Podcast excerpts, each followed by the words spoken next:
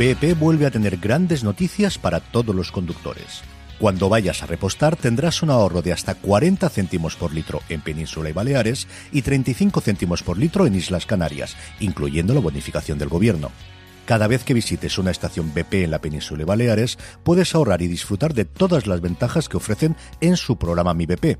Y si lo haces desde Canarias, podrás disfrutarlas a través del plan Dino BP. Así que ya sabéis, BP nos lo pone fácil para ahorrar al máximo estés donde estés. Hazte con su tarjeta en sus estaciones de servicio y si quieres consultar más información, puedes hacerlo en mibp.es y plandinobp.es.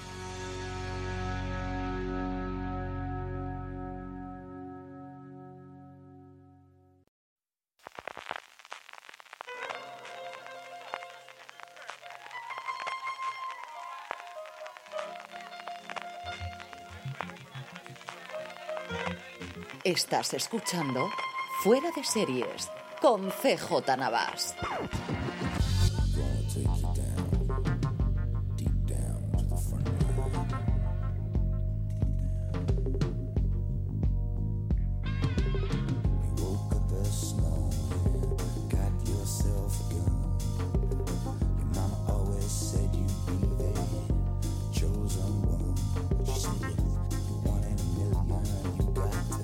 Bienvenidos una semana más a streaming, el programa de Fuera de Series, donde repasamos las novedades y estrenos más importantes de las distintas plataformas de streaming y canales de pago.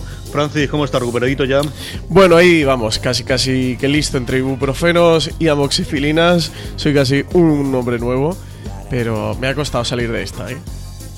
Vamos a ver lo que nos dura Francis, pero yo creo que e-, es empezar a hablar de estas series que tanto te gustan y ya verás como tú, poco a poco tú mismo te vas recuperando, Francis. Cuando hablemos de los proyectos que hay por ahí me, me, vendré arriba de nuevo rápido. Pero sí, imagino todavía la voz se me notará un poco constipada, pero a ver, a ver, a ver, a ver cómo será el programa. Este programa de eh, streaming está patrocinado por nuestro canal de YouTube, porque nosotros patrocinamos a nosotros mismos, que es una cosa que está muy bien hecha de vez en cuando, porque vamos a tener novedades, depende de cuando estéis oyendo este mismo programa, ya tendréis novedades. Si no os habéis suscrito todavía, acercaros a él, simplemente buscar fuera de series en YouTube o más rápido, youtube.com barra fuera de series y ahí os podéis suscribir para tener todos los programas que comentaremos con eh, tranquilidad, tanto en fuera de series de esta semana como la semana que viene aquí en streaming. Francis hablaba de proyectos que le ponían y empezamos con Amazon Prime Video este es uno de los que te pone, ¿no? Sí, este ya tenemos que hacer una cuña en streaming que sea Amazon ha comprado otra gran serie. en este caso es un proyecto sobre la mesa de los creadores de Westworld, de Jonathan Nolan y Lisa Joy. La serie se titula The Peripheral. Eh, ambos, eh, tanto Jonathan como Lisa Joy, se encuentran involucrados en el mismo proyecto. El guion corre a cargo de Scott B. Smith, que estuvo nominado al Oscar por Un Plan Sencillo en 1998. Y la serie estaría dirigida por Vincenzo Natali, que ha sido director, bueno, pues de American Gods, de Aníbal, de un montón de, de series bastante, bastante importantes y ha estado también en Westworld. ¿De qué va este peripheral? Pues plantea un futuro cercano en el que la tecnología ha comenzado a alterar sutilmente la sociedad. Y allí estará Flynn Fisher, que es una mujer que encuentra una conexión oculta con una realidad diferente y con un futuro oscuro para ella misma. Es una novela de William Gibson que, fue publicada en 2014 y, que ha sido, bueno, pues eh, la novela escogida por Jonathan y Lisa Joy para, para ser el nuevo proyecto de su productora, eh, de Kilter Films, en asociación con Warner Bros. Television y ahora Amazon Studios. Es un proyecto muy marca de la casa, muy lo que ellos ha especializado, ya no solamente en Westworld, sino lo que venía a hacer Jonathan Nolan previamente, que fue Person of Interest, ¿no? De, esta interacción entre humanidad y tecnología cuando, cuando la cosa va a más. Eh, Gibson, yo creo que esta fue la novela que le volvió un poquito a la actualidad, después de, bueno, del exitazo, evidentemente, en su momento de Neuromante y de, prácticamente ser el creador del cyberpunk.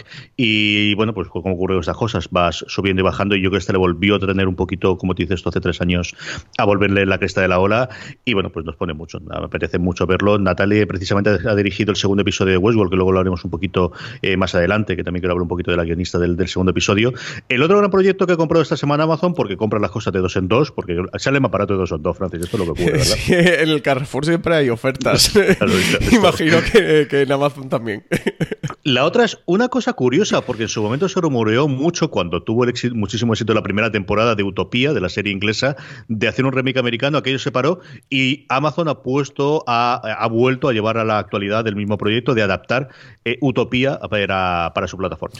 Pues sí, Utopía, para quien no la conozca, que si no, deberían, ¿eh? porque esta hay que verla. Es una miniserie británica que tuvo mucho éxito en 2013-2014, que fue cuando se estrenó en Channel 4. Tras la emisión de dos temporadas fue cancelada. La buena es la primera de la segunda, con que veis el primer episodio es suficiente. La buena es la primera. HBO eh, adquirió los derechos para hacer un remake americano de esta serie británica que iba a ser llevado a cabo por David Fincher y Gillian Flynn, que venían de trabajar juntos en la película Perdida, pero finalmente ese proyecto no llegó a materializarse por discrepancias que hubo el presupuesto con, David Fincher. Según ha adelantado Deadline, por lo visto Amazon ha decidido resucitar el proyecto encargando nueve episodios en los que Gillian Flynn figuraría como creadora, productora ejecutiva y showrunner de esta nueva versión de, Utopía. Eh, Flynn, además, eh, también ha firmado un acuerdo de televisión con Amazon, eh, cuyo primero de los proyectos va a ser Utopía pero que va a seguir teniendo otros, otros, otros proyectos más. Que CJ, creo que esta es la segunda parte de la noticia bastante interesante, y es que, bueno, una novelista de éxito norteamericana, como es Gillian Flynn, que se incorporó al mundo del audiovisual con la adaptación de su novela Gone Girl, con Perdida, y que sí que está coqueteando últimamente con el audiovisual, pues incorpora a Amazon Studios para estar desarrollando proyectos desde dentro. Sí, yo creo que, y es una figura que cada vez vamos a tener más. Es decir, una vez que se han colado las, las cifras que se ha pasado, se ha pagado Netflix por alguno de los creadores, eh, es un fenómeno que da.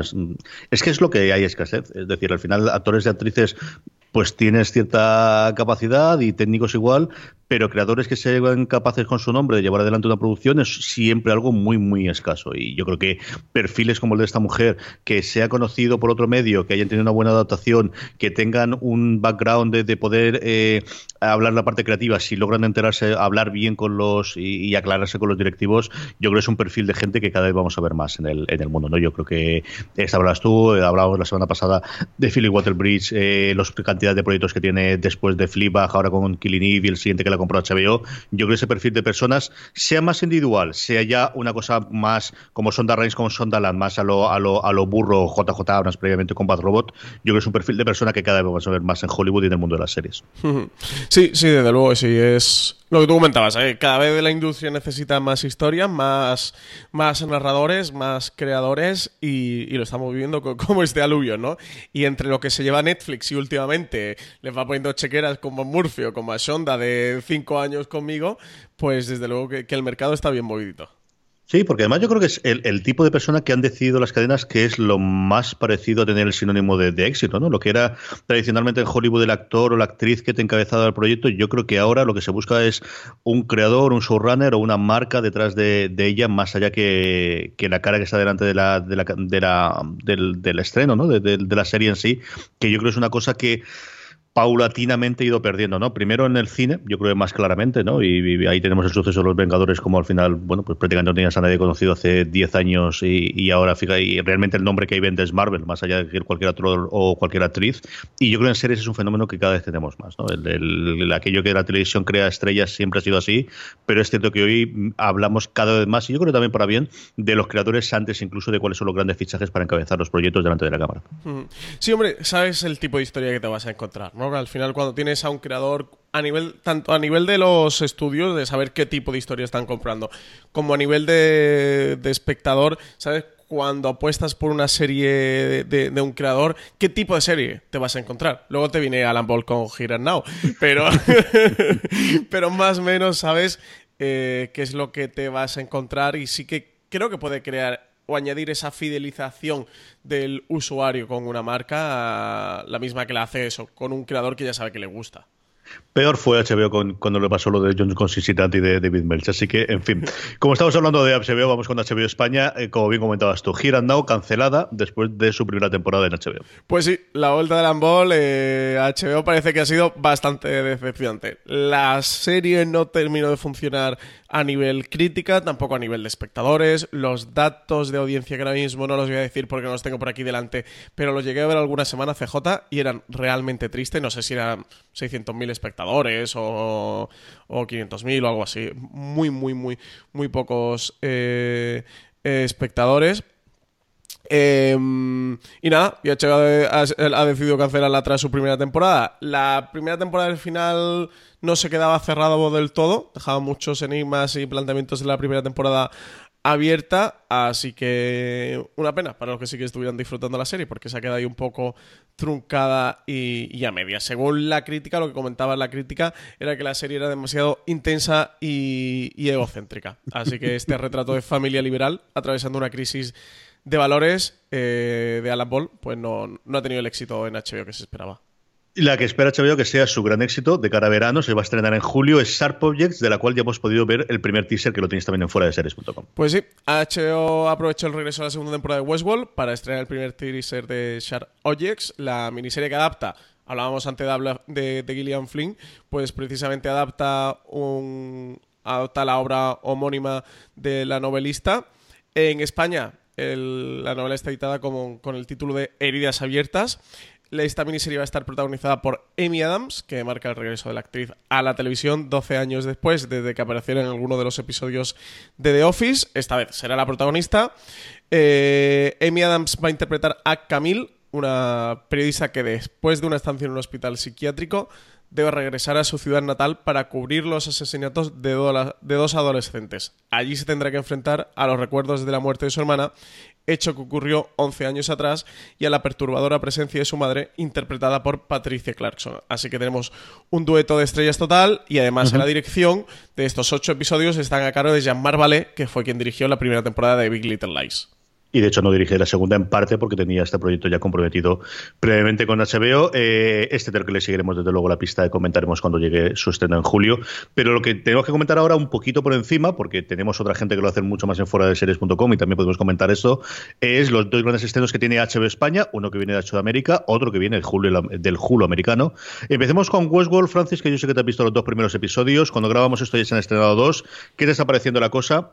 Pues estoy ya topísimo con Westworld de nuevo. Nada, al final comentar Westworld sin spoiler y sin destribar un poquito la trama es imposible y casi tampoco no tiene mucho sentido. Sí que decir que la segunda temporada vuelve a tope, todo el que disfrutara de la primera, que se ponga con la segunda. Imagino que ya se habrán puesto con la segunda, los que disfrutaron mucho la primera, eh, porque la serie vuelve a todo lo que da, aumentando y expandiendo la mitología de Westworld. Comentaba Jonathan Nolan hace unas semanas en estas frases que son un poco promoción de la temporada y lo que toca decir, pero, pero es que esta gente lo cumple, eh, que decían que, bueno, que, que, la gente con todo lo que había visto de Westworld y de la mitología y del parque, que ellos solamente habían mostrado un 10% de todo lo que tenían por contar, que la gente esperará que había mucho todavía que, que decir sobre este Westworld y desde luego los dos primeros episodios respaldan las palabras de Jonathan Nolan, porque está aumentando muchísimo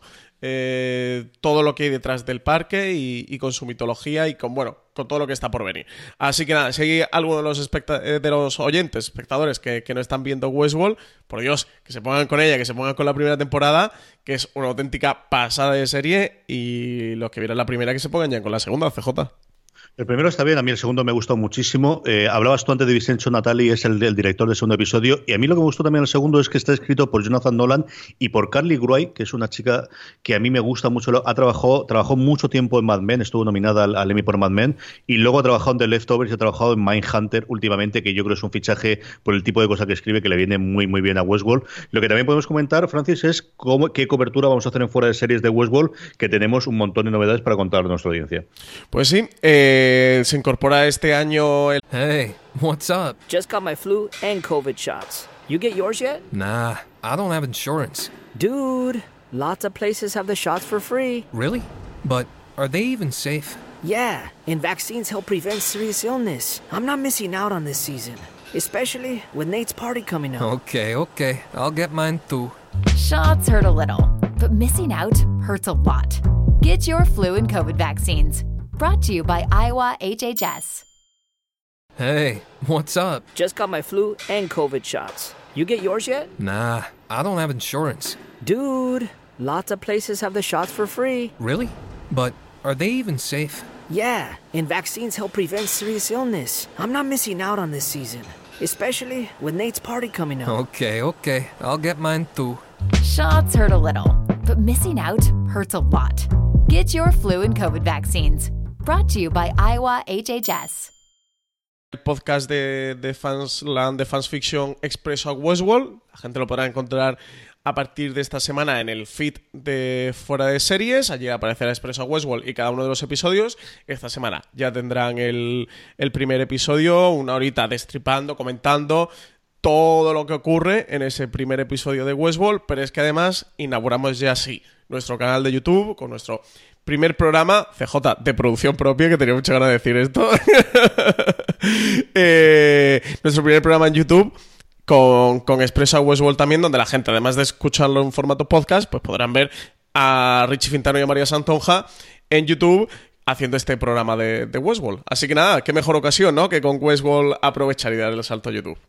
Y no será el último, porque estamos viendo muchas más cosas que hacer. Como os digo, a lo largo de todo el mes de mayo, yo creo poquito a poco iremos probando. Aprovechar también para contarnos por, por redes sociales qué os parece cada uno de los programas, qué ideas tenéis, qué os gustaría ver en, en YouTube igual que en audio. Y además de todo eso, María también se encarga de hacer todas las eh, reviews en texto en foreses.com de Westworld, que solemos tener, nada, el mismo lunes por la tarde, conforme se, se emite el, el, episodio. El otro gran estreno que tenía HBO España es de Handmaid's Tales. Francis, que yo de este sí que no he podido ver absolutamente nada, porque es de las series que suelo ver con Lorena y dice que todavía no está moralmente preparada para verlo, que esto tiene que armarse valor y yo lo comprendo. Eso también, una de las cosas que se ha hablado mucho de la crítica de cuál, qué de sufrir para ver esta serie. ¿Qué te han parecido los dos primeros episodios que estrenaron de golpe? El año pasado recordar que estrenaron los tres primeros al principio y luego uno por semana. Este año han sido dos y luego seguirán con uno por semana. ¿Qué te han parecido los dos primeros episodios? Pues que nunca se está preparado moralmente para ver esta serie. Sobre todo el primero sí que es un episodio más de, de regreso, de vuelta a la historia, de vuelta con, con The Fred. Y recordar que la primera temporada terminó ahí en un puntito un poco un cliffhanger. Había, bueno, un desafío a, Gilead, eh, por no entrar en spoiler. Esta, este primer episodio de la segunda temporada va por ahí, por ese regreso, por esas consecuencias de la decisión que, que toman, de que la decisión que toman en ellas. Sí que me ha parecido mucho más interesante un segundo episodio. Un segundo episodio que sí que es devastador. Yo lo vi antes de irme a la cama y luego no podía pegar ojo. Si te digo, CJ, que a ti especialmente, y no sé si te has spoileado y sabes por qué te lo digo, pero si no, a ti especialmente te va a gustar el segundo episodio y no te digo más. Ya cuando lo veas, ya me dices por qué. ¿Sabes por dónde va o no?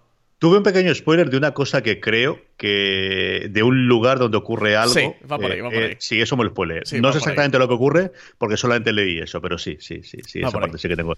Yo de esta semana no pasa. Eh, de Handmaid's también vamos a cubrirla en Fuera de Series, tendré reviews eh, para poder verlas en la, en la web y estamos viendo si volvemos a hacer igual que el año pasado un podcast de recap después de cada uno de los episodios, que si no pasa nada lo tendréis también en el feed de Fuera de Series, que os podéis suscribir en cualquiera de las plataformas de podcasting, iVoox, el antiguo iTunes, ahora Apple Podcast, eh, o en cualquiera de, los distintos, y si no estamos en vuestra plataforma, como siempre os decimos, comentándolo por cualquiera de las redes sociales y nos pondremos en manos con ello. Vamos con Movistar Plus, Francis, tenemos no uno, sino dos estrenos durante esta semana que trae Movistar Plus. Pues tenemos por una parte Código Negro, que es esta serie eh, que estrena en exclusiva Movistar Plus, un drama médico basado en hechos reales que refleja eh, sobre todo los hechos que refleja un documental que se llama Code Black, que sigue la intensa rutina de la unidad de, de urgencias más atareada y crucial del país, que está protagonizada por Marcia Gay Harden, Luis Guzmán, Kevin Dunn y, y sobre todo, bueno, pues Rob Lowe, del ala oeste de la Casa Blanca. Que se ha incorporado ahora, eh, Marcia y, Guzmán eran los que mantenían la serie. La serie estaba bien, sin pasarse. En mi casa se ve, porque ya sabes que en mi casa todas las series de médicos se ven absoluta y totalmente. Yo recuerdo que el piloto estaba muy bien, a mí me gustó mucho. El segundo ya ha bajado un poquito de ritmo y al final lo que siempre, ¿no? Que, que comparar cualquiera que está con urgencias suele sufrir bastante. Pero una serie competente, una serie de médicos competente para mandar esa, ese vacío que podías tener de no tener urgencias a día de hoy o de buscar algo que no sea, pues, anatomía de Grey, ¿no? Que, que sigue siendo eso, pero con otro tono distinto. El otro estreno es el 6 de mayo, Morir de pie, la segunda temporada. La serie Showtime, producida por Jim Carrey, que está ambientada en la escena de la denominada stand-up comedy que emergió en Los Ángeles durante los años 70. Aquí con esta segunda temporada, la primera no terminó de funcionar bien del todo. A ver cómo, cómo continúa la segunda y qué va diciendo la crítica sobre ella. Yo llegué a ver los dos primeros, porque sí que el, todo el tema de la stand-up comedy me, gusta bastante, pero es verdad que la serie me dejó un poco, un poco frío. A ver qué tal con esta segunda temporada si remonta el vuelo. El estreno propio de Movistar Plus, de producción propia, viene un poquito más adelante en mayo. Matar al padre, lo comentaremos la semana cuando se vaya a estrenar. Vamos con Netflix, que tenemos nuevamente eh, dos estrenos gordos este, este viernes, como siempre, y un estreno previo que es la sexta temporada, la mejor dicho, la primera parte de la sexta temporada de Teen Wolf, que le tenía totalmente desaparecido. No sabía que había durado esto tanto, Francis. Pues sí, ya va por, por seis temporadas, a lo tonto, a lo tonto. Estas son las que se cuelan, las que van ahí chimochanos, ¿no? hay poquito a poco, poquito a poco, y, y a lo tonto tonto, pues seis temporadas ya de Teen Wolf. Las otras dos que se estrenan el 4 de mayo es segunda parte de Queridos Blancos, The Are White People.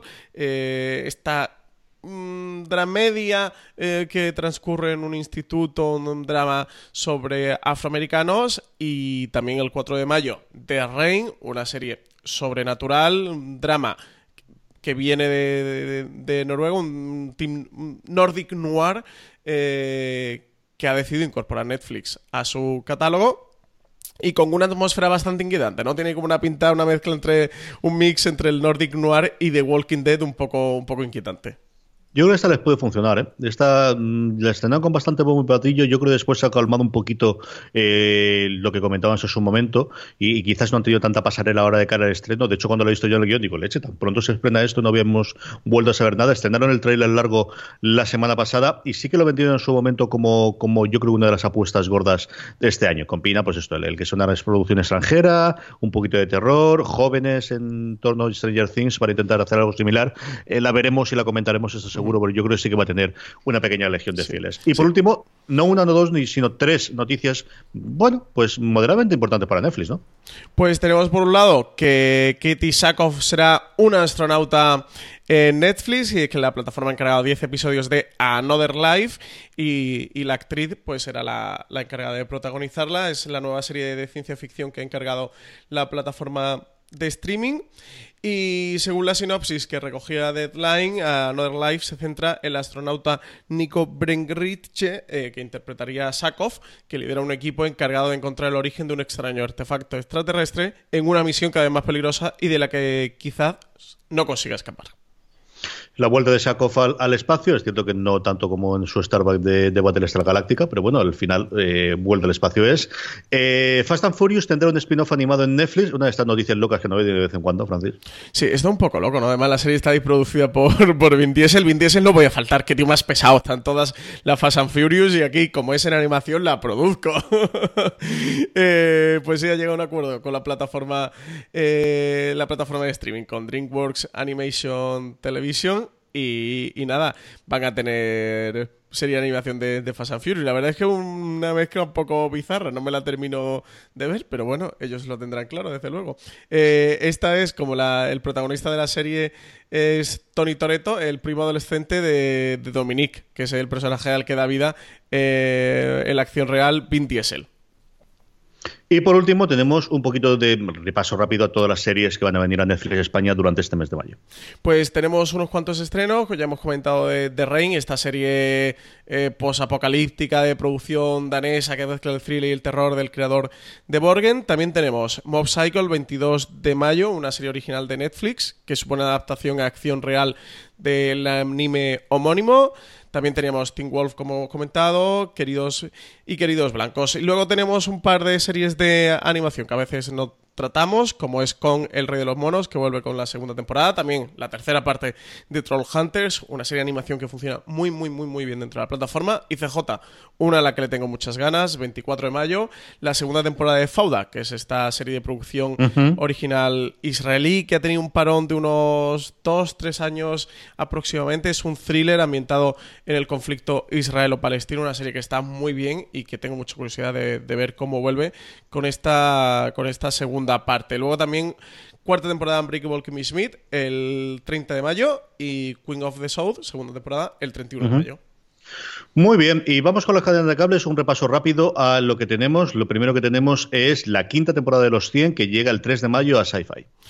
Y también tenemos 3 de mayo Fox Life Instinct, primera temporada de los 100. Pues ya sabéis, la serie está juvenil también posapocalíptica, en el que la Tierra no está habitada y, tienen, tienen que vivir fuera y hacen una prueba con 100 son 100 como malotes, 100 energúmenos, a, ver si la Tierra está habitable o no. Y, bueno, ya todas las andanzas que ocurren, quinta temporada. Esta es otro que a lo tonto, lo tonto, ya lleva eh, cinco temporadas por una serie que ha funcionado muy, muy bien.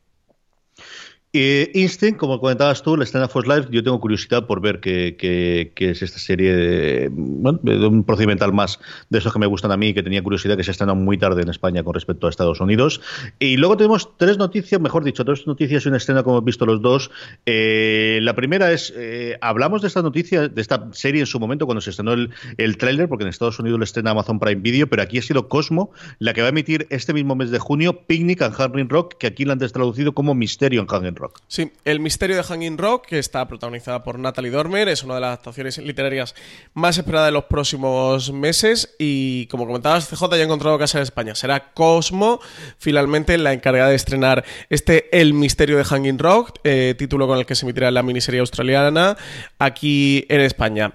Adapta el libro del mismo título de Joan Lindsay, del que Peter Weir dirigió una célebre película ya en 1975.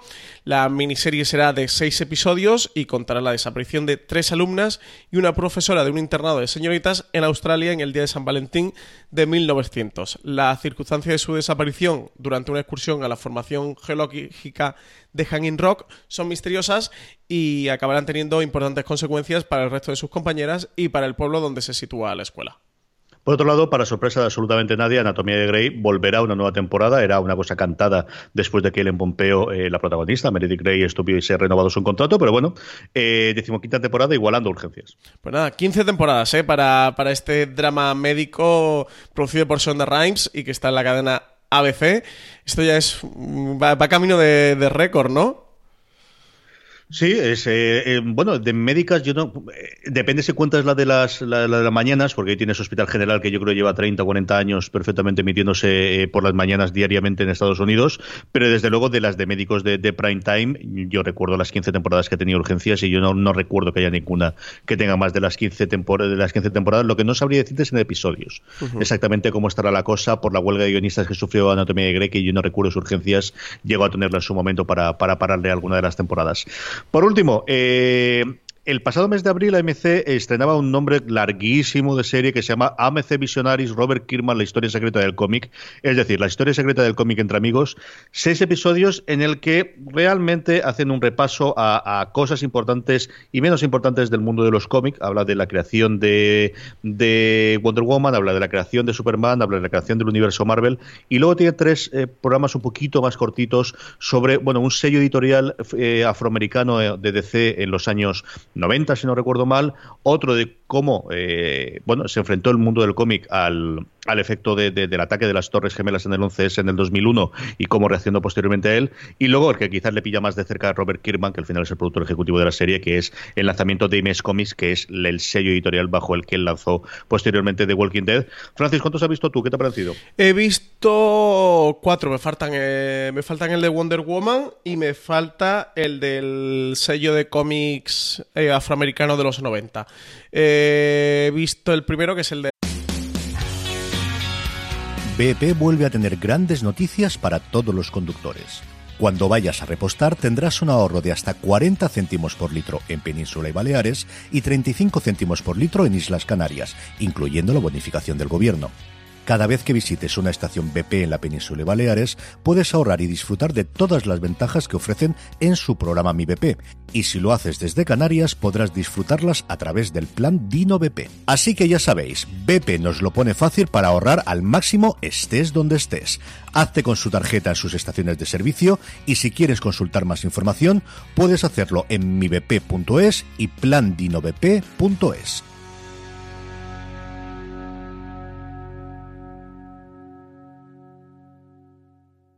This holiday, whether you're making a Baker's Simple Truth turkey for 40 or a Murray's Baked Brie for 2, Baker's has fast, fresh delivery and free pickup, so you can make holiday meals that bring you all together to create memories that last. Baker's, fresh for everyone. Free pickup on orders of $35 or more. Restrictions may apply.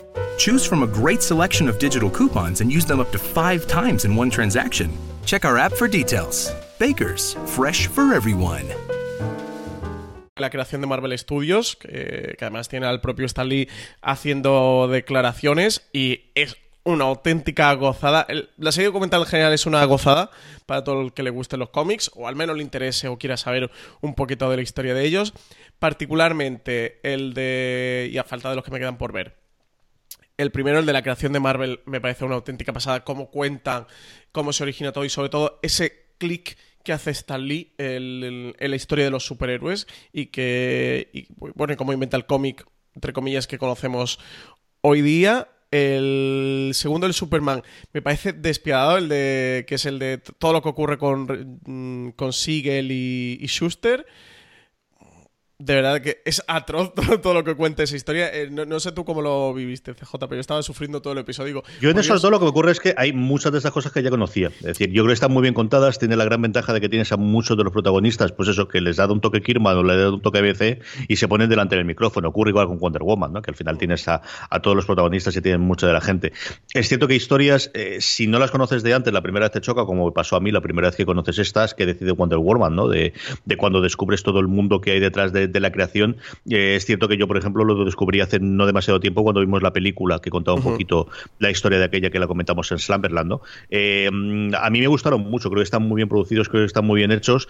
Creo que igual de Image. Image está muy bien el episodio, sí. Eh, había cosas muy distintas de las que conocía, no. Lo que tienes es que tienes a todos allí en la cámara. Entonces, yo creo que para gente que se acerca ahora recientemente al cómic, eh, yo creo que es un documental básico para, para verlo.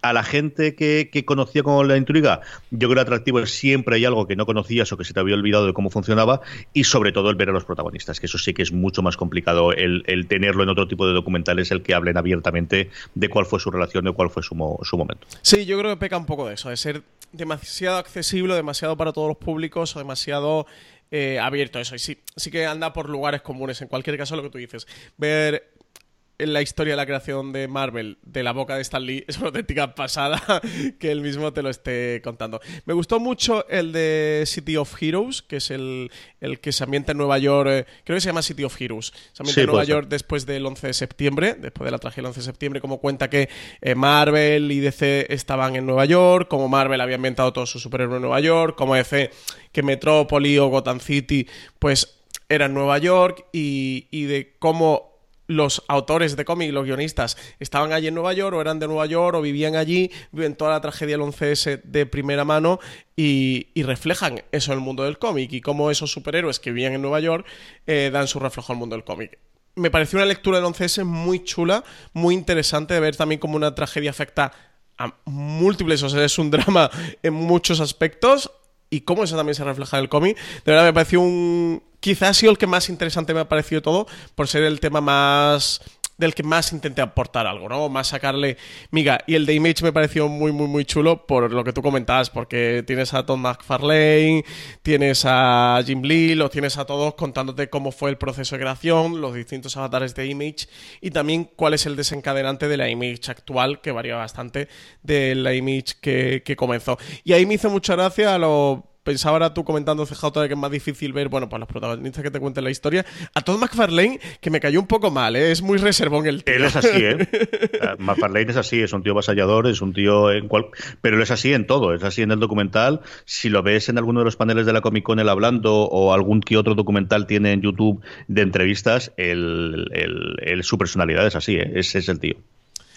Que estaba el tío hablando de la creación y de todo, y el tío era así como un poco re, rechulángano, ¿no? Digo, cachis el amar Tom McFarlane con lo bien que dibujas. Eh, pero está bastante chulo. Eh, en general, yo creo que sí. Cualquier aficionado interesado al cómic que se acerca a ver este AMC Visionaries, Robert Kirkman, la historia secreta del cómic, que es una auténtica pasada.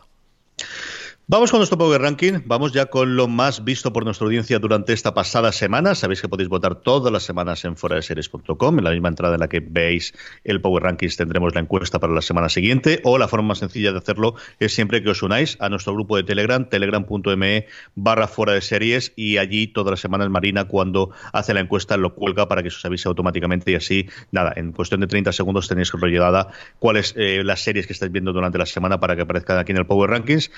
El puesto tenemos tres entradas en los tres puestos inferiores de la lista. En el décimo puesto, de Americans, en su última temporada en Fox Life.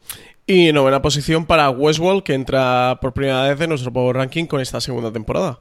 Que me ha extrañado que estuviese tan baja, Francis. Sí, imagino que todavía la gente no le ha dado mucho tiempo a votarla, es que está recién estrenada. No, no dudo yo que esta esté de los primeros puestos la semana que viene. ¿eh?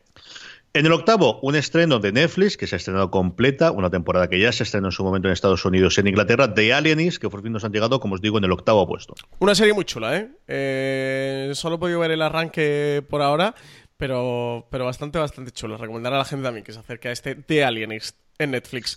Y séptima posición para Fariña, que no, no se cae de nuestro Power Ranking, ¿eh? estáis resistiendo contra viento y marea. Sí, estuvo a punto de salir la semana pasada, pero ha subido dos puestos y se ha quedado en este puesto séptimo, como también sube, en este caso, un puesto con respecto a la semana pasada, Homeland, que como sabéis se emite en Fox y nada, está puntito, puntito de terminar. Y quinta posición para The Terror de AMC, que baja tres posiciones, pero sigue nuestro Power Ranking. La entrada, mm, segunda entrada más fuerte que tenemos esta semana, porque tenemos otra en el puesto número 2, ni más ni menos. En el puesto número 4 podéis leer la crítica de Tony García en foradeseries.com. Esta absoluta y total locura de documental de Netflix que está haciéndose todo un mercado en el mundo de documentales. Wild Wild Country, como os digo, en el puesto número 4. Y tercera posición para The Good Fight de Movistar Plus, que se mantiene en el mismo puesto que la semana anterior.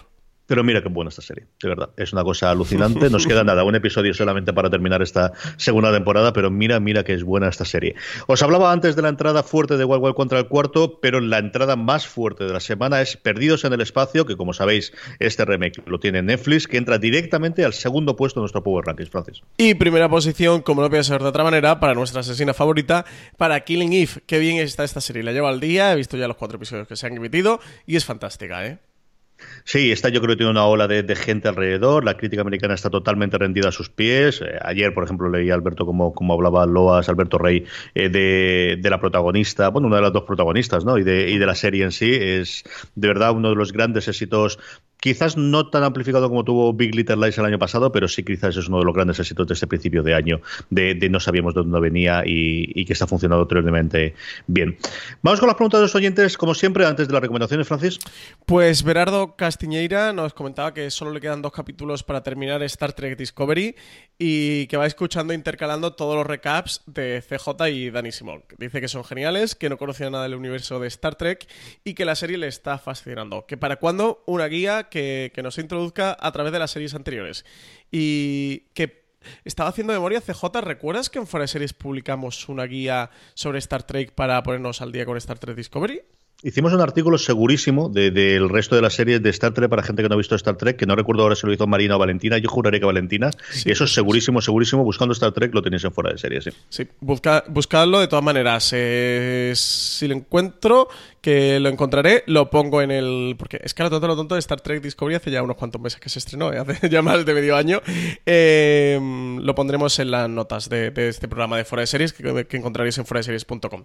Y uno nos preguntaba, CJ, que qué ver cuando termine Star Trek Discovery si no ha visto nada de Star Trek. Aquí tenemos dos cosas. Una es que Dani y yo dijimos que íbamos a intentar hacer alguna cosa para, para eh, encontrar el hueco, pero no hemos encontrado hueco precisamente nosotros para, para, poder hacer alguno de los demás. Vamos a ver. Puede irte a cualquiera. Yo creo que la que más se puede asemejar a Discovery es Espacio Profundo 9, con diferencia. al final, la clásica es lo que es. Eh, tiene episodios muy, muy buenos, pero es, cierto que ha pasado los años, especialmente a nivel eh, estético y gráfico, pues va a ocurrir. La nueva generación tarda mucho en empezar a funcionar, pero al final es una serie muy, muy chula. Pero la primera temporada tiene buenos, buenos uno o dos episodios, no muchos más. Eh, Voyager y especialmente Enterprise, yo creo que son dos series más o menos fallidas, aunque a partir de la segunda temporada que en Enterprise ya no lo tenían muy claro, tirar un poquito por la calle de en medio. Voyager, yo creo que jamás empezó, llegó a funcionar tan bien. Yo creo que la mejor, desde, luego, es Espacio Profundo 9. Eh, y luego la otra es que vaya lateralmente. Si te ha gustado las series de ciencia ficción, tires por un Battlestar Galáctica eh, o, incluso un Babylon 5, que salvando los efectos especiales del tiempo, sí se parecen mucho más al tono de, ciencia ficción que tiene este, Star Trek Discovery. Luego tendrás otra gente que te recomendará eh, The Orville. Yo creo que The Orville se parece mucho más a la nueva generación y si no has visto la nueva generación, yo vería entre la nueva generación, pero esa es otra opción. Y mm, no lo sé, a partir de ahí, pues cualquiera de las cosas que quieras. Sí, CJ ha encontrado el artículo que publicamos en Forest Series, se llama Guía de visionado de Star Trek para vagos. Lo hizo Valentina Morillo. De todas formas, como digo, os dejaré el enlace en las notas en foreseries.com en la entrada de este episodio, pero ya lo sabéis, si no, busquéis en Forest Series que tenemos un buscador Guía de visionado de Star Trek para vagos y os aparecerá. Muy bien, más preguntas, Francis. Adrián Duarte, CJ, nos pregunta si creemos que está mal el sistema de Netflix o lo demás también deberían otorgar la posibilidad de ver las temporadas completas. O sea, nos pregunta sobre el sistema este de temporadas completas, que ¿cómo lo vemos nosotros? Yo creo que cada cual decide lo que quiere hacer y, cómo funciona en función de, su historia como canal y de, las posibilidades que tiene. Es decir, las series en abierto no se pueden emitir todas de golpe de los canales en abierto americanos porque se están rodando conforme se están emitiendo. Es decir, las series de 20, 22 episodios normalmente están produciendo 5 o 6 episodios por delante de lo que se está emitiendo en ese momento. Así que ahí las típicas comedias o los procedimentales es totalmente imposible por la forma de funcionar hasta que eso eh, se sigue manteniendo. Otra cosa es que yo tengo mis sospechas acerca de que ese ritmo de 22, 24 episodios eh, anuales se puedan mantener. El resto, yo creo que cada cual va probando y nadie sabe cuál es la, solución definitiva. Siempre hablamos de cómo, bueno, pues el, hecho de, por ejemplo, Westworld, ¿no? Porque la que tenemos ahora, Juego de Tronos en su momento de HBO, te permite ir hablando de la, de la serie durante toda la semana y eso es un run run que le permite para las series buenas. Creo que también hay momentos en los cuales eh, se pervierte. Yo creo que cada uno está buscando cuál es su hueco. Creo que eh, es distinto si tienes una parrilla que tienes que rellenar, como ah, sigue ocurriendo con HBO, aquí en España no, porque no tenemos ese lineal, pero es en Estados Unidos, o ocurre con AMC, o ocurre con FX, que si no lo tienes como el caso de Netflix, ¿no? Yo creo que, que cada cual va buscando su cosa. Es curioso, por ejemplo, que Netflix está experimentando ahora con programas semanales, es cierto que son programas de entretenimiento, con un cómico delante, ¿no? Lo hizo, bueno, lo ha hecho más recientemente con John McHale, que yo veo todos los domingos, pero su serie sigue manteniendo el emitir todos los episodios de golpe. Yo creo que cada uno va, va viendo qué es lo que ocurre. Yo, en general, eh, me gusta, si tengo todos los episodios, poder verlos todos de golpe, pero comprendo que al final, bueno, pues tienes que servir, sobre todo si eres un canal antiguo, muchos amos, el lineal sigue existiendo y tienes que eh, tener una parrilla en la que completes con un episodio diario una vez a la semana. ¿no? Yo personalmente eh, disfruto más el sistema de episodio semana a semana. Sé que cada vez me quedo más en minoría, que a la gente le gusta bueno, que le cuelgue la temporada completa de la serie que le gusta y se la ve y cuando se termina se ve otra. Pero yo soy serie filo que me gusta picotear, me gusta llevar muchas series a la vez y, ostras, cómo me agobia cada vez que Netflix llega dos fines de semana seguidos y te hace cataploga y temporada completa Jessica Jones, de The Alienist, ahora de Happy, eh, de American Crime Story, el asesinato de Gianni Versace, y se te empiezan a acumular y de repente tienes cuatro o cinco con 10 episodios cada una y dices, madre, son 50 episodios que se me acumulan en dos o tres semanas. Eh, a mí me agobia bastante el sistema de Netflix como serie filo. Yo prefiero semana a semana y de hecho las que van semana a semana, últimamente tengo la prueba. Series de estas completas en Netflix que lleva el segundo, lleva el tercero y se me quedan atrancadas es muy difícil que termine de verlas por la cantidad de estrenos que hay. La serie que van semana a semana, de Lumin Tower, Trust, Killing Eve, eh, ahora Westworld o The Handmaid's Tale, la llevo todas al día. Eh, de terror en la que se me ha quedado un poquito descolgada, que tengo que, que, que regresar, pero la llevo todo al día. En el momento que tengo esta una temporada completa bajo demanda, ahí que se me queda atrás. Pero bueno, también es verdad que yo veo mucho, intento ver mucho y, mi tiempo es bastante limitado normalmente. Si hay gente que necesita ver menos o que tiene más tiempo disponible que yo, pues este problema no lo tendrá. A mí, particularmente, oye, prefiero de semana a semana. Movistar ha ido haciendo intentos, con Velvet Colección o con la zona sí que las la emitido semana a semana, luego con el resto con la peste, con mira lo que has hecho, con vergüenza sí que la ha puesto completa bajo demanda. Yo creo que ellos han probado un poco y me da la sensación de que le ha funcionado mejor de poner la temporada completa bajo demanda porque desde que probaron con la peste eh, no, han vuelto al sistema anterior. Y eso que ellos tienen su canal de emisión lineal. Pero no lo sé, yo creo que el serie filo actual le gusta más o demanda más esto de la temporada completa bajo demanda. A mí particularmente, eh, yo lo prefiero poquito a poco, que me vayan dando un episodio cada semana, reposarlo, disfrutarlo. No sé, que me dé un poquito de tiempo a disfrutar el episodio. Si no, CJ, no sé si te da la sensación de que te lo ves así de golpe en batería. Y es verdad que hay veces que da mucho gusto, eh, porque tienes mucha ansia de seguir viendo los demás. Pero que en general como si terminara disfrutando menos la serie, ¿no? Es como una especie de atracón de comida que terminas de comértelo y dices, wow, ¿cómo he puesto, no? Me, he hinchado de comer, como diríamos en Málaga. Pero, pero luego la sensación que se te queda un poquito después más como de vacío, que has disfrutado menos el producto que tenías. Y yo prefiero un poquito eso, saborearlo o paladearlo semana a semana. Yo creo que depende mucho de la serie, depende mucho de la conversación y depende mucho del tipo de serie también, ¿no? Sobre la conversación, yo creo que hay otra etapa en paralela, ¿no? Que es quizás para comentar en otro sitio, que es cómo desde el punto de vista crítico periodístico puedes tratar las series cuando, cuando cambia de esta forma, ¿no? De qué es lo que haces. Haces un previo, haces un previo sin spoilers, haces un previo, eh, cuelgas una cosa, normalmente a nosotros nos pasa especialmente en Netflix, ¿no? Eh, una serie de episodios, cuando no te pasan todos los episodios, haces un comentario con spoilers hasta ese episodio, paras, lo partes en dos, esperas al este, haces que el crítico que vaya a hacer la crítica se vea todos los episodios conforme se estén para ser el primero que sale. Yo creo que esta también es una cosa en la que todos estamos intentando aprender y todos estamos intentando ver, eh, porque desde luego es el nuevo orden. O sea, lo, que sí que es innegable es que esto no tiene pinta de que vaya a cambiar y que, este es el formato. ¿no? Y, también nos estamos intentando adaptar a, lo que se demanda por la parte de, los lectores o de los oyentes o de los, o de los espectadores en cuanto a crítica y en cuanto a comentario de, las series en esa nueva realidad que es, pues eso, que las series estén disponibles todos los episodios de una temporada de golpe. Antón nos preguntaba también una cosita, Francis. Sí, eh, nos decía que estaría bien que hubiera un sistema de votación al estilo de Rotten Tomatoes para opinar si las series gustan o no.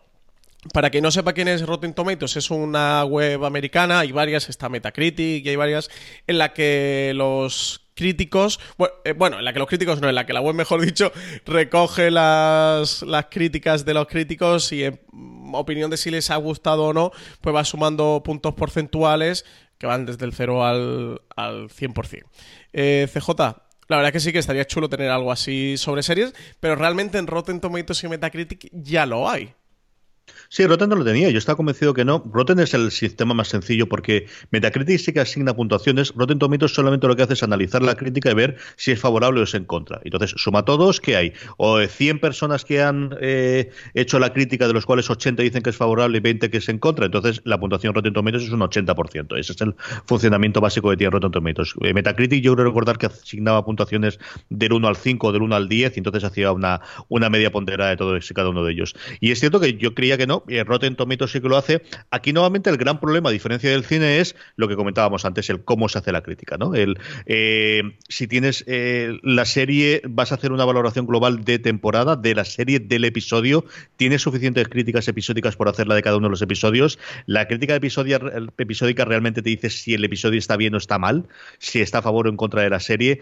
No es tan sencillo, yo creo, como el caso del cine, que es una cosa de ha durado tantas horas, sí o no, y al final claramente ves si al crítico le ha gustado no. Yo creo que aquí es bastante más complejo, pero es, un sistema, bueno, pues es muy fácil de, verlo, muy visual, ¿no? De tienes un número y ese número te indica de alguna forma si tienes que verlo amor. Yo creo que al final, eh, en el caso de las series, todos tenemos cuatro, cinco, seis personas de cabecera, quizás es como también funcionaba el mundo del cine hasta hace un tiempo, antes de que existiesen estos agregadores, y te fías un poquito de la opinión que tienen ellos. Sí, yo personalmente, para a ver, me fijo más en una crítica que en unos puntos porcentuales, que, es una valoración un poco extraña por una crítica. Incluso a mí las notas no, nunca me han terminado de gustar demasiado. Me gusta que me cuentes y me haga una valoración eh, narrativa de, la película o de la serie en este caso. En Rotten Tomatoes y Metacritic creo que para cine, bueno, más o menos sí que es un indicativo, al menos aproximado. Eh, para serie de televisión, CJ, por todos los problemas que tú comentabas, creo que estos índices se disparatan. ¿eh? Si, si os metéis a ver los índices de Rotten y de Metacritics de las series y las notas que tienen, te encuentras series. Bueno, que entre comillas, o al menos para mí subjetivamente, son bastante mediocres, con unas puntuaciones desorbitadas y series de las que todos pondríamos a finales de año, ¿eh? incluso todos los críticos y muchos de los espectadores en el top 3 del final del año porque tienen un 70%, un 80% y luego te encuentras Newell con un 100%. Eh, Pero es muy sencillo, Francis, porque le han comentado tres y a los tres les ha gustado. Entonces mm, es, es, es, como funciona la estadística. justo eso es lo que iba que normalmente también en serie de televisión hay muchas series de la que hablar, muchos episodios por ver, normalmente cuando haces una crítica de ellas porque tienes algo interesante que decir, normalmente cuando tienes algo interesante que decir es porque te ha gustado, entonces normalmente suelen publicar más críticas positivas que negativas. Eh, entonces, claro, bueno, es que es muy largo esto de comentar y nos vamos a enrollar demasiado. Pero que en general, que el mundo de la televisión es bastante más complejo por el tema de los episodios y que son muchas más horas que una película. Y entonces los índices estos, tipo Rotten Tomatoes o Metacritic, en serie de televisión, al menos para mí, no terminan de funcionar. Última pregunta y pasamos con las recomendaciones, Francis. PJ Cleaner, CJ nos decía si creemos que este año está siendo tan bueno en estrenos como el año pasado o pensáis, como él, que hay un pequeño bajón de cantidad de series de calidad. A mí con esto me ocurre como con el tiempo. Este verano es más, hace más calor que el pasado. Pues chico, no lo sé. Yo al final del pasado siempre lo tienes un poquito más en retortero y te acuerdas menos de él. Yo creo que ha habido grandísimos estrenos este año y he descubierto cosas muy interesantes. ¿No tienes un Big Little Lies al principio de año? Pues posiblemente no, aunque Counterpart o Killing que comentábamos previamente podrían ocupar un poquito ese, ese hueco, ¿no? Pero también yo creo que se de un momento y unas circunstancias concretas muy, muy especiales, ¿no? Eh, no tenemos un efecto como la primera temporada de Handmaid's Tale. Bueno, tenemos la segunda, ¿no? Pero es cierto que quizás no hubo, no ha habido un estreno que haya captivado tanto, sobre todo la crítica americana, ¿no? Y por, el mortorio político y todo demás que teníamos a partir de ahí. No vamos a tener a mitad de año eh, un Juego de Tronos, eso sí es cierto, ¿no? Yo creo que eso sí que nos va a afectar, queramos o no, el el, no tener una temporada nueva de Juego de Tronos este año. Pero por lo demás, a mí yo no doy abasto, Francis. Yo estoy muy contento con las cosas que está estrenando. Netflix se sigue sorprendiendo con algún documental y con alguna serie de adolescentes. HBO eh, España sigue teniendo muy buen ojo para fichar las cosas. Movistar Plus ha estrenado, yo creo que con la peste ya ha dado un golpe muy serio en cuanto a producción propia. Eh, Fox ha metido al puntita con Vis a Vis. Yo creo que en general no está siendo un mal año. Sí, yo estoy como tú. Esto que me cuesta mucho comparar unos años con otros. Tendría que ver casi que la lista de las mejores series que hice el año pasado y verlas de este y decir bueno, pues como los equipos de fútbol, ¿no? Jugador a jugador, este sí que es mejor que el otro. Pero así en abstracto me cuesta bastante hablarlo. Yo, yo estoy como tú, CJ, creo que más o menos eh, van las cosas a la par y que el nivel es bueno en general. Tampoco de abasto, hay muchas series eh, que me gustan. Estamos en mayo, queda muchísimo, muchísimo año y veces que sí que lo enero, enero, los meses de enero, febrero y marzo o abril son más fuertes algunos años, otros son más fuertes de septiembre, octubre, noviembre. Por ejemplo, la temporada de, pilotos del año pasado fue bastante mala. Entonces, que la de superarla este año no lo tienen casi que, que muy difícil, por, por, poquito buena que sea la temporada de pilotos de este año, ¿no? Entonces, no lo sé. Sí que creo el efecto de lo que tú dices. Pues de Handmaid's Tale pues claro, el impacto de una segunda temporada no es el de la primera, pero es que la segunda ha vuelto, que es tan buena como, como la primera. Tenemos Juego de Tronos, pero tenemos Westworld, que, que, es una pasada. No lo sé, sí, está por ahí Killing Eve y Counterpart. No sé, el año pasado también hubo algunas cuantas series que venían muy potentes como Tabú, que eran series que estaban bien, pero tampoco luego finalmente fueron gran cosa. Yo creo que está ahí la cosa ahí. ahí.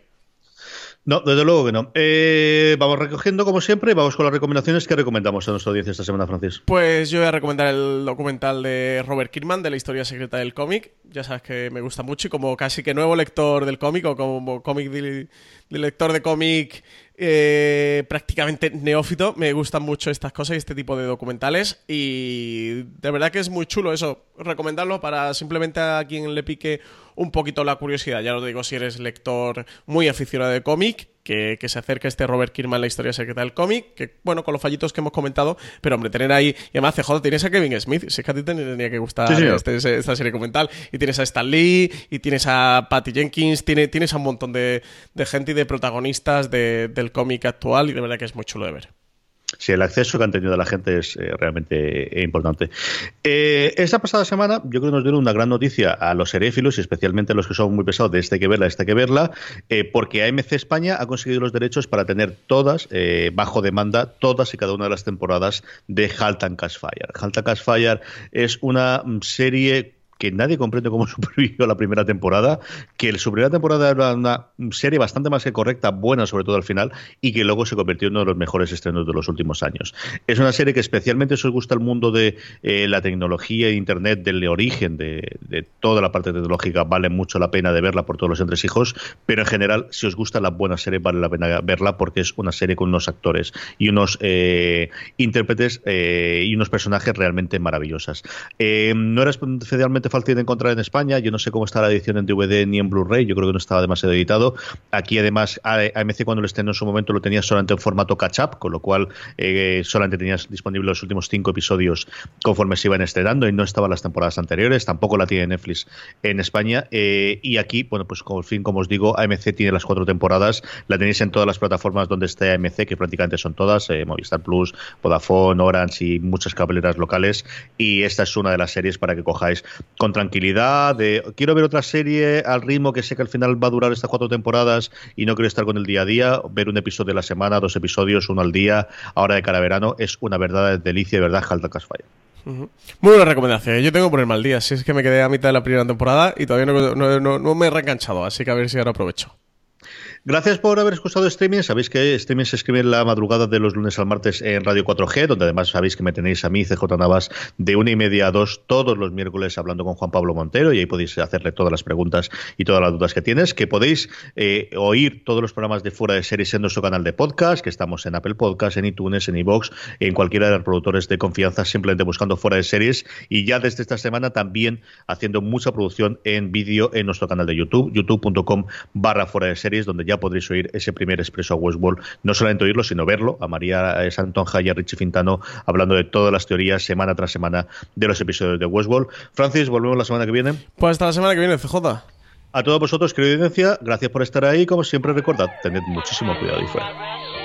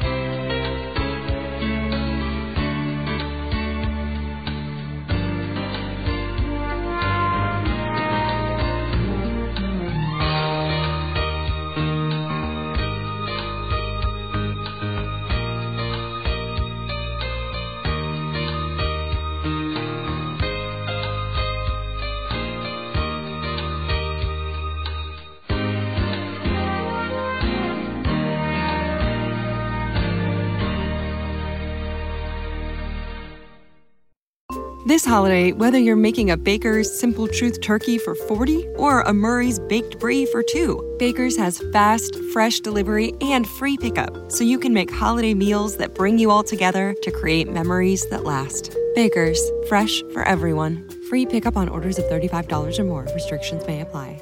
Choose from a great selection of digital coupons and use them up to five times in one transaction.